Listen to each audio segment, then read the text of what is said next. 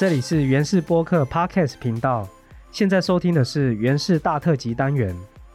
我们邀请来自不同领域的朋友，一起讨论原住民族的公共议题，从原住民族的观点思考台湾社会的下一步。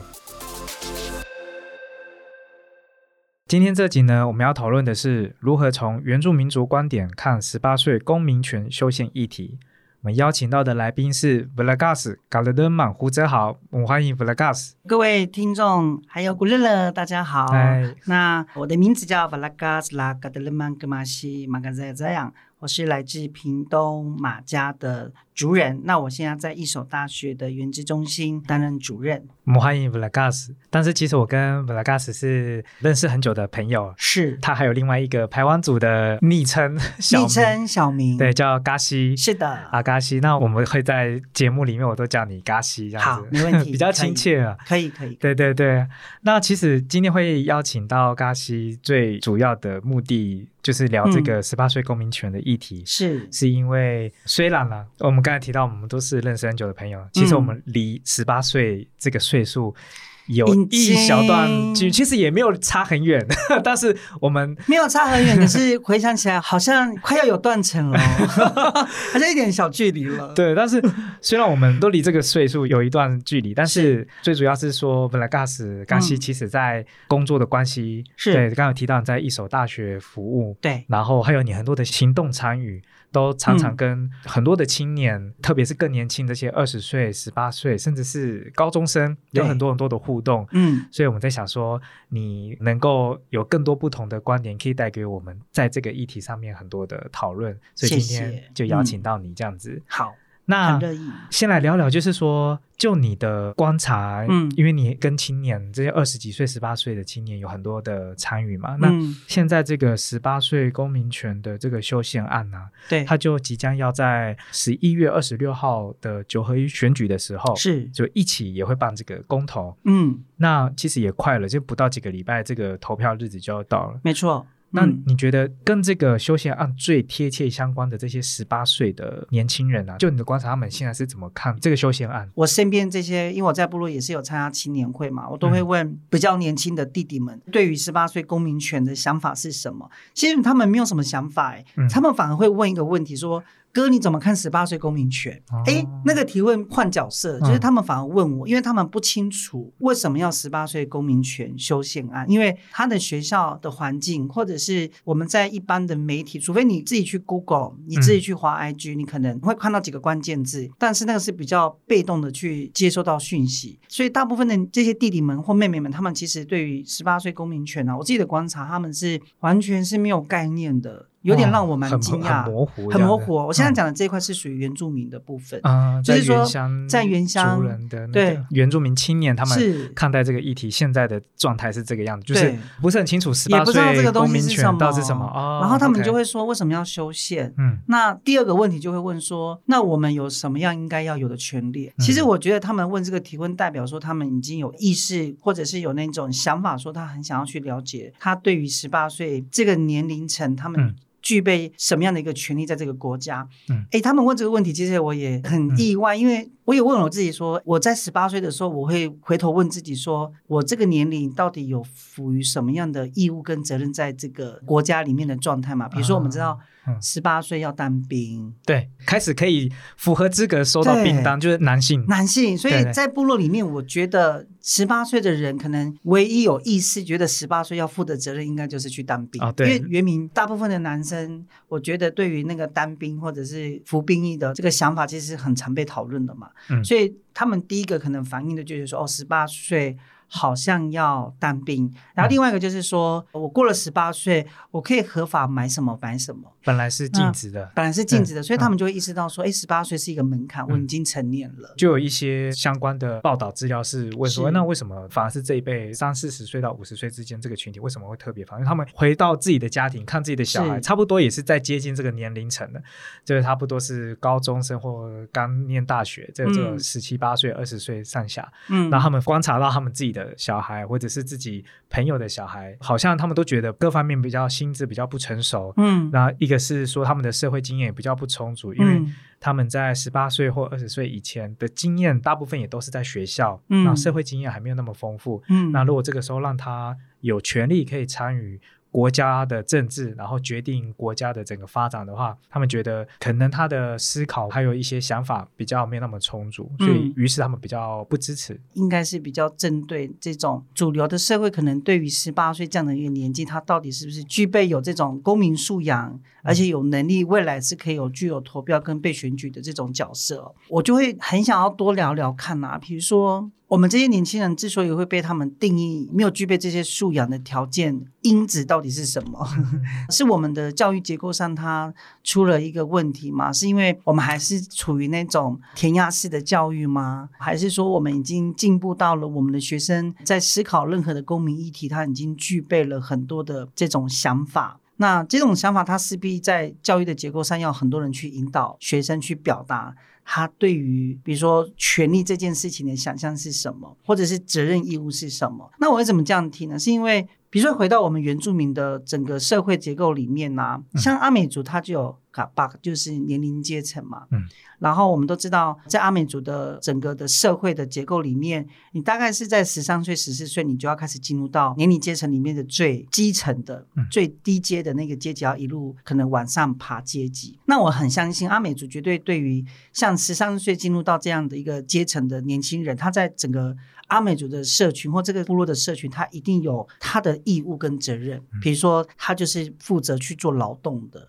长辈要使唤叫来叫去工作的这一群人。那不同的年龄层，他一定也会有一个相对性的一些责任跟义务去做这件事情。像在台湾组，我们叫插嘎嘛，嗯，就是会所。然后青年会青年会所，那会所里面的年轻人，他也一定是有不同的年龄层应该做的事情。这就是在我们的整个社会里面，我们的长辈或者是我们的会长会告诉我们说，你们的责任应该是什么，你们的义务应该是什么。所以那个整个社会的氛围或部落的氛围，我们从小就已经知道说，我们这个年纪进入到会所里面应该要面对的一些事情。跟责任是什么，权利是什么，所以我们那个意识当然就会比较高一点的。那我就会回到说，像我们原住民的这些青年学生，其实我在一大教书有发现到一个很特别的一个现象。嗯，我这些学生有些人他在学校的平常的学习表现，他其实不是很积极。嗯哼。可是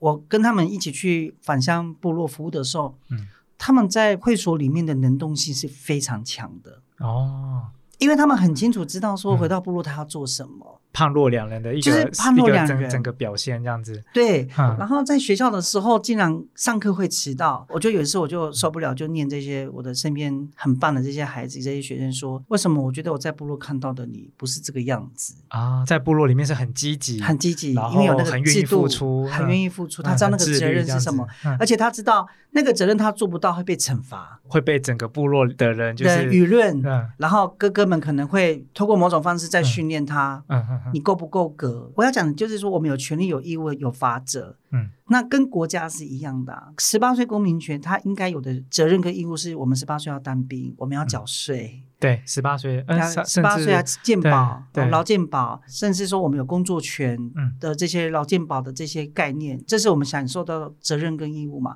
可是如果我们违法了，我们也会有法则。所以我要强调的是，大家对于这样的一个制度、这样的一个社会氛围，到底我们青年有没有很认真的去了解到自己的权利跟义务是什么？因为当你很了解的时候，其实你会很主动的去发挥，甚至超过你那个年龄应该要做的一些想法跟。事情，所以你问我说，我们原住民如果谈十八岁公民权，我觉得合不合适？我们的原住民的青年可不可以十八岁就取得公民权的这种条件？嗯，如果从会所的制度，我觉得可以，因为我们考不好十五六岁，我们已经有一些对部落贡献的一些想法，嗯，然后甚至已经渐渐有那种领导的那种特质在了，因为他们从十三岁就开始被训练了嘛。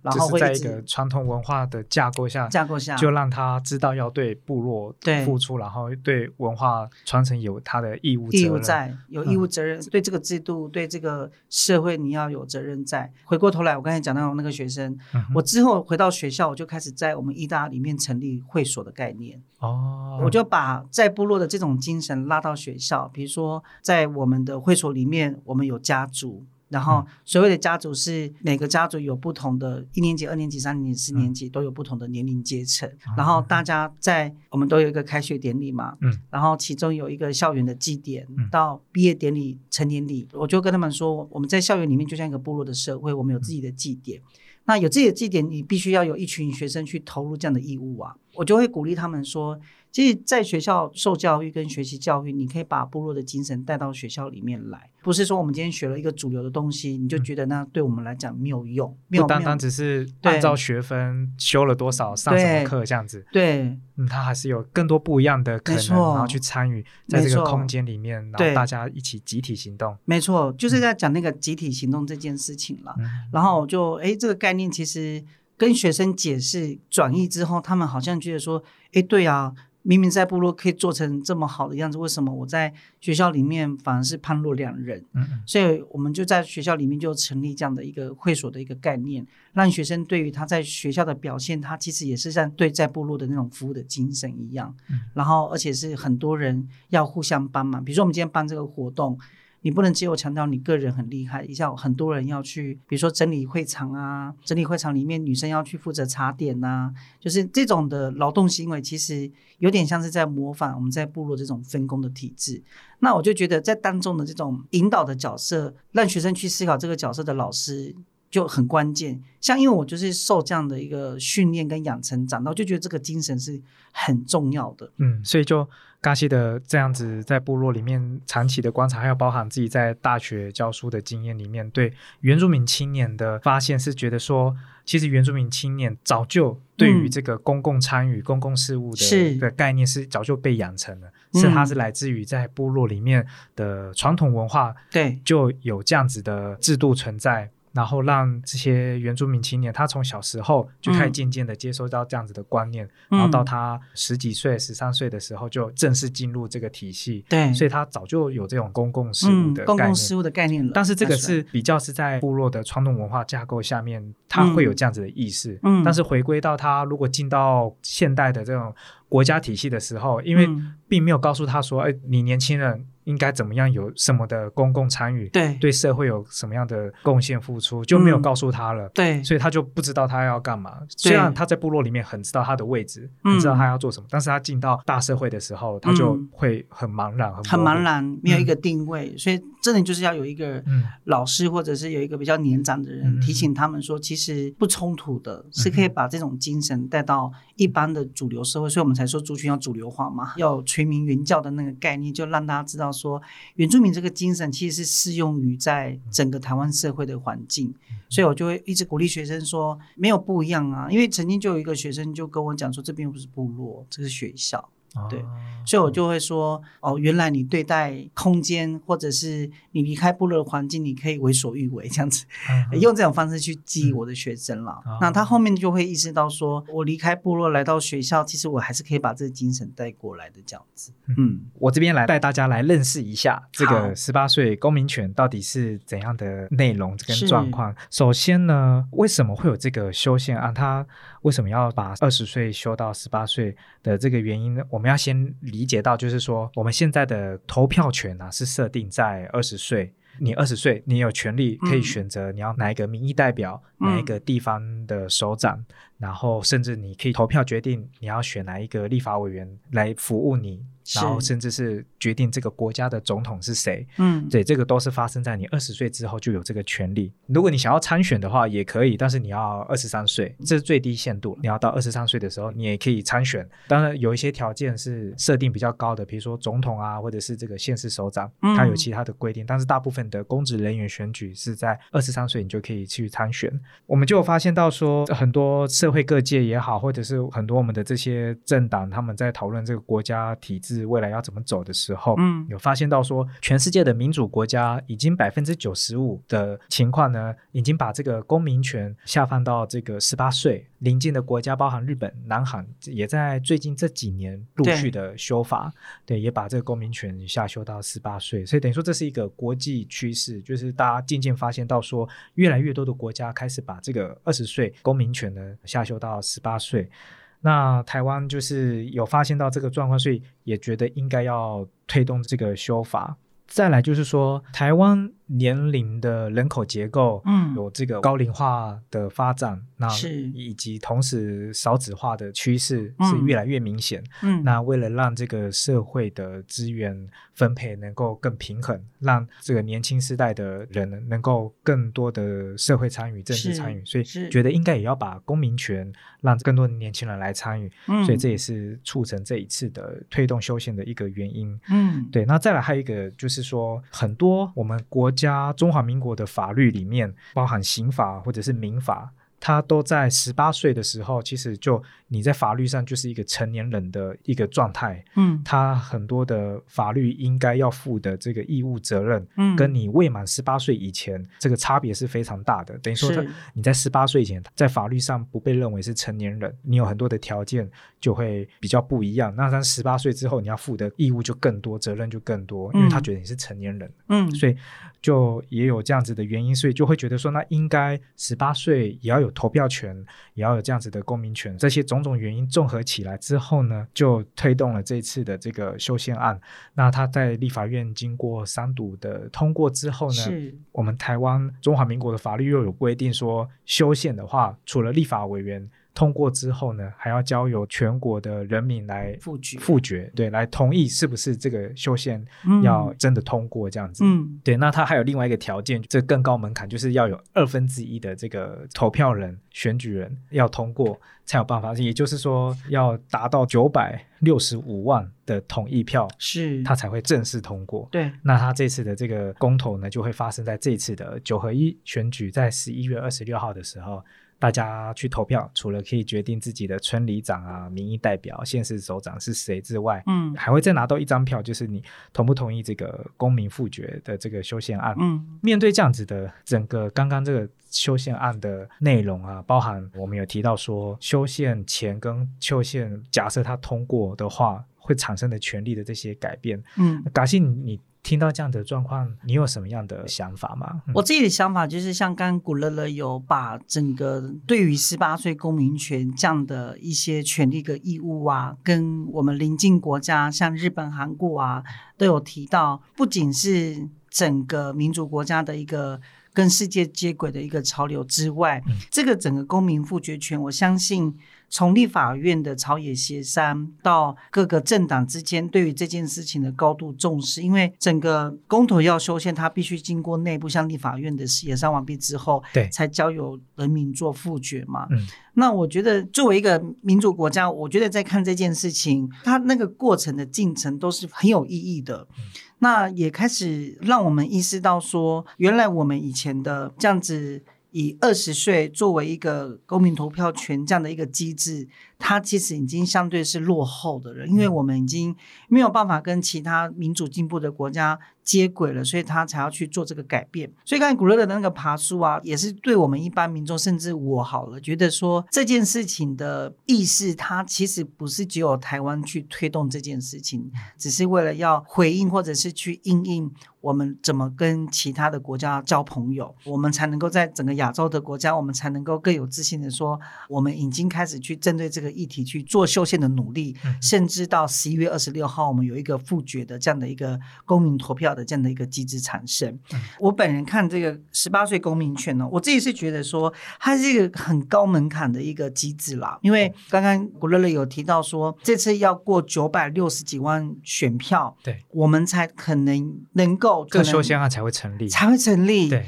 那假设不通过，我的想法会是什么呢？我自己觉得说，不要很悲观看待这件事情。我先回应一下，嘎西有提到说，提案也是在现在立法院有经过一番讨论之后才出来。那他其实，在讨论的时候，也有一个很罕见的一个现象，就是在讨论的过程中是获得所有跨党派的支持的。是的，对他是在不论是现在的执政党或者是在野党，所有的在野党在立法院都是没有任何一票是反对，他就是全数通过，认为同意说这个修宪案应该要通过，然后交由公民来复决这样子。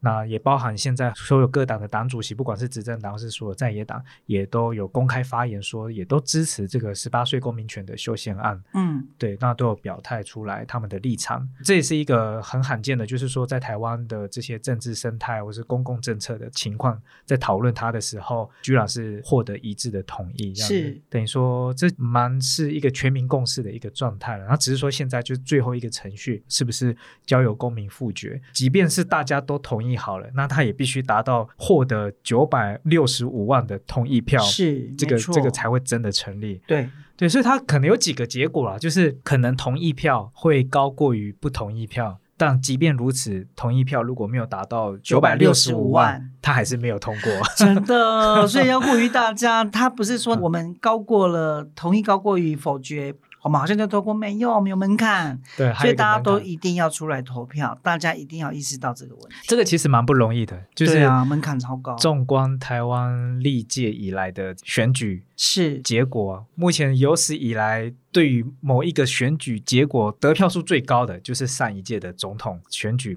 那即便是那一次得票数。也没有达到九百三，对，也没有到这么高，九百连没有，连九百都没有，对，对呀，所以我们也从来没有过在投票的时候嗯。同意某一件事情达到九百万以上，真的，所以才说它是一个高门槛，而且我觉得它也是一种检视啦，就是检视说大家对于这样的一个公民复决这样的一个议题，大家是不是有意识到这件事情重要性？如果它能够高过于否决这个票数又可以通过门槛的话，代表整个台湾全民的整体的意识里面，对于这件事情。一定是有想法，而且是了解的。那如果没有的话，那代表就是我们很多的团体呀，所谓的团体是可能 NGO 或者是公部门。我觉得大家都要一定要检讨这件事情，之所以没有办法过门槛的原因，到底是卡在哪里？对我蛮好奇，刚先会怎么想一一件事情，就是说。我们在谈这个公民权的这个修宪案的议题啊，有一些人会谈到说，哦，很多十八岁到二十岁的青年，他是在念书的话，念大学的话，他可能在学校会遇到很多的问题，比如说他可能觉得大学的学费太贵了，嗯，呃，以至于他的这个受教权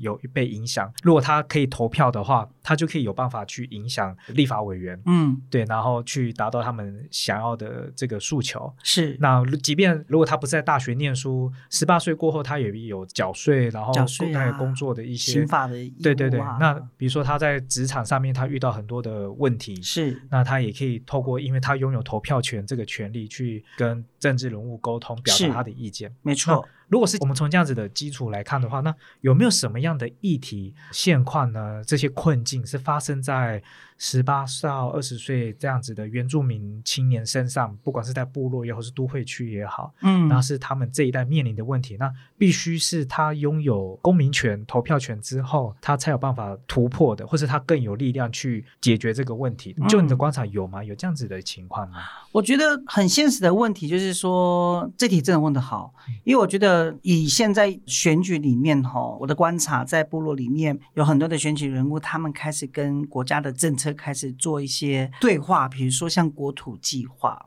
这个概念。那我怎么特别提到国土计划呢？是因为我们有一天假设没有办法在自己的原乡里面去盖自己的房子，永久居住在部落，我觉得光是居住正义这件事情就很值得去谈。比如说，他未来会不会影响到十八岁之后、二十岁之后？你会不会有一天长大成人之后，你有能力可以去盖一个自己的家，而且是在部落的家？如果说我们今天如果没有意识到这个问题的重要性的时候，嗯，如果这个权利其实我们已经都会被受影响的时候，你反而没有主动去有所作为的话，我觉得这种权利就很容易就被流失啊。比如说。你明明知道你未来有可能会在自己的家乡里面盖房子，可是呢，我们并不能够用选票去否决对于原住民土地不正义的这些候选人，那这个权益就会白白的流失了嘛？我讲的可能是居住正义这件事情。那如果说，就像刚刚古乐乐你提到的，如果以你自己大学生高学费这件事情，有没有可能减少或有其他的这种补助或者是福利的管道？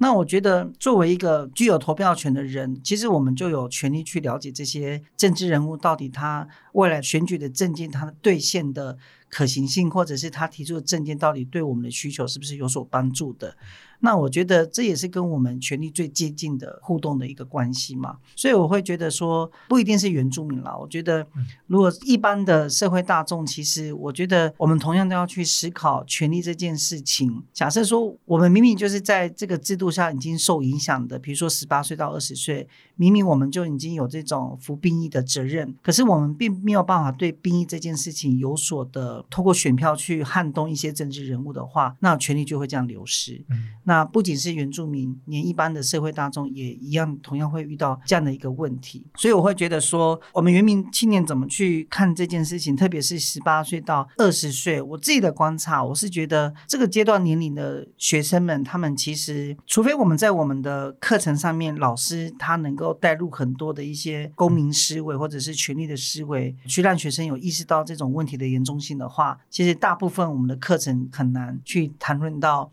我们作为这个年龄身份的学生，我们具备哪一些权利跟受影响的那个？部分是什么？这样子。今天我们邀请嘎西来聊这个议题啊，就是我们也是很希望听到更多怎么从原住民族的观点看十八岁公民权修宪案这个议题。那前面一开始其实我们也有有有聊到，就是说，其实从这个原住民的部落的传统文化，它在传统文化的基础上面，会让很多的年轻人在小时候甚至青少年的时候，他就开始接受到的一个教育是，他要投入部落的公共参与，因为他要有他的。呃，在传统文化这个概念下面，不管是祭典仪式啊。或者是很多的生活习俗，他就必须参与整个部落的全体的事务。等于说，在传统文化的架构下，他有这个公共参与的概念。对，这个是在传统的文化观点来看是有这样的养成。那在看当代社会的时候，其实也是有，就是我们看到很多的原住民青年，他在国家的公共参与、政策参与，其实也有这样子的轨迹。比如说最具体的例子，就是在八零年代元运时期的时候，那时候有很多很多的议题，包含还我土地啊，然后。还我名字跟证明。那证明的话，也是就刚刚也有提到，以前原住民这个称呼呢，在国家的宪法里面是叫三胞，就三地同胞这样子，这是一个不是很尊重，然后也带有很多污名的这个称呼。没错。那很多族人就倡议说，应该要证明，我们应该要叫原住民这样子。嗯。当时这个社会运动的参与，就有很多的大学生，当时的原住民青年。然后参与这个社会运动的过程，然后最后终于促成了这个修宪的成功，这样子，那我们就证明成原住民这样子。嗯，等于说，不论是在部落的传统文化的这个基础，或者是进到大社会的国家的参与，其实我们透过很多的案例都看到，原住民青年这个角色是很重要的，而且他很有动力去参与很多事情，不管是参与部落事务或是国家事务，嗯，都有这样子的例子。从这样子的整个发展。